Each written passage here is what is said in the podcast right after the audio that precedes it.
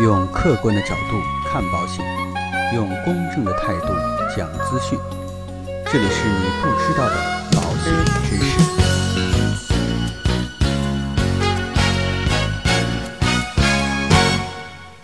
好，各位亲爱的朋友们，大家好。今天呢，跟大家一起来聊一聊啊，到底通过保险能不能达到投资理财的目的？对于投资来讲，很多的朋友啊，一般都拿捏不准。股市啊，楼市啊，仿佛现在都比较危险，都不敢去碰。然后呢，很多人就将眼光啊重新投向保险。虽然说现在保险信保，但是呢，年金险也是保险的一份子。但是保险毕竟是保险，也不能简单的以理财来形容保险的功能。所以啊，今天我们就来说一说年金险的相关情况，希望呢给大家带来一些帮助。理财呢，本意指的是对财务进行管理，这个财务呢是指我们的财产和债务，实现财务的保值增值为目的。在近些年呢，我国的高速发展的过程当中，理财的概念也被投资同化了。很多人呢一提到理财啊，先关心利率是多少。忽视了财务管理当中积累的意义。保险呢，恰恰是一个帮助消费者积累财富的工具。有的人风险意识很强，中年危机以后啊，就开始为了以后养老、治病来攒钱。古代呢，将这种行为啊戏称为攒棺材本儿。但其实呢，想做好财富的积累是很难的。过分了就会变成葛朗台，影响生活的品质，造成家庭的纠纷。放纵了呢？就会把积累变成明天的计划，永远存不出自己本来想好的数据。但如果是投保一份保险，就相当于迈出了第一步，而且呢，由保险公司督促你把固定数额的钱交给他，直到符合条款约定的标准之后才能兑现出来。也就是说啊，如果你是一个不善于积累的人，保险呢是一种很好的理财工具。中国啊，作为农耕文化的代表国家，我们有一句话叫做“一份耕耘”。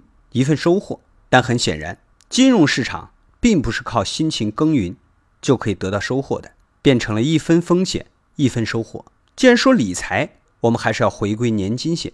对于大家来说呀，年金险的风险在于短期内退保时的损失，但是相对应的收获就是保险公司承诺的固定收益。有些朋友啊，到这里就可能就会问：保险不是不让承诺收益吗？其实啊，这里所谓的承诺收益。是指保险合同约定的权益，这些权益啊是受法律保护的。至于为什么监管部门啊禁止保险公司承诺收益呢？主要还是怕不良的代理人不按合同来进行解读，给消费者有误导的收益率。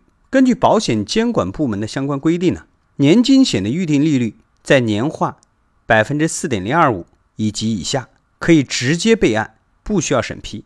所以目前啊市场上主流的年金产品。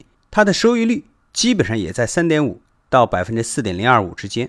投保一份百分之四点零二五的年金险，就好比买了未来几十年的固定理财，而且不用担心暴雷。虽然说固定收益率的年金险有独特的在经济萧条时期维持高利率的避险能力，但是啊，对于我国的公民，我们已经好几十年没有尝到过萧条的滋味了。所以呢，百分之四点零二五啊，长期的收益。并不能满足我们绝大多数朋友对长期理财工具的心理预期，于是啊，分红险和万能险就应运而生了。分红险呢，是一种在收益高于预定利率时候有分红的保险产品。但是啊，这里边要注意啊，里边说的百分之七十的收益要返还给客户，这里并不是说的是保险公司的营业利润，而是说分红险本身的三差。盈余的百分之七十来进行分配，所以啊，分红确实有可能很高，当然也有可能很低或者是零。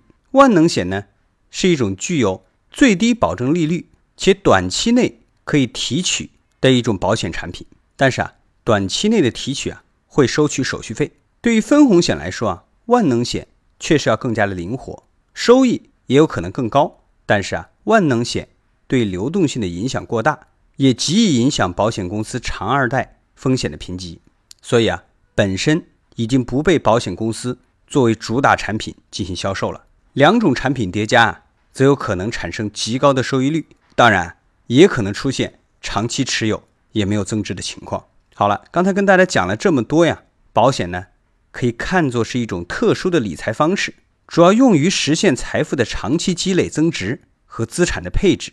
对于已有累积的资产，并且呢希望在其他金融市场萧条的时候，仍然可以以一定的水平保值增值，可以选择定期的年金险来实现。如果再追求比较高的收益，并且呢愿意承担一定的风险，还可以通过购买分红。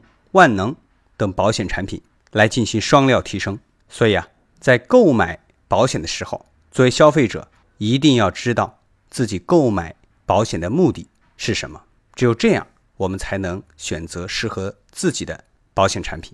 那好了，那今天的节目啊，到这里就告一段落。如果说您喜欢我们的节目，欢迎您点击订阅按钮来持续关注。让我们下期再见。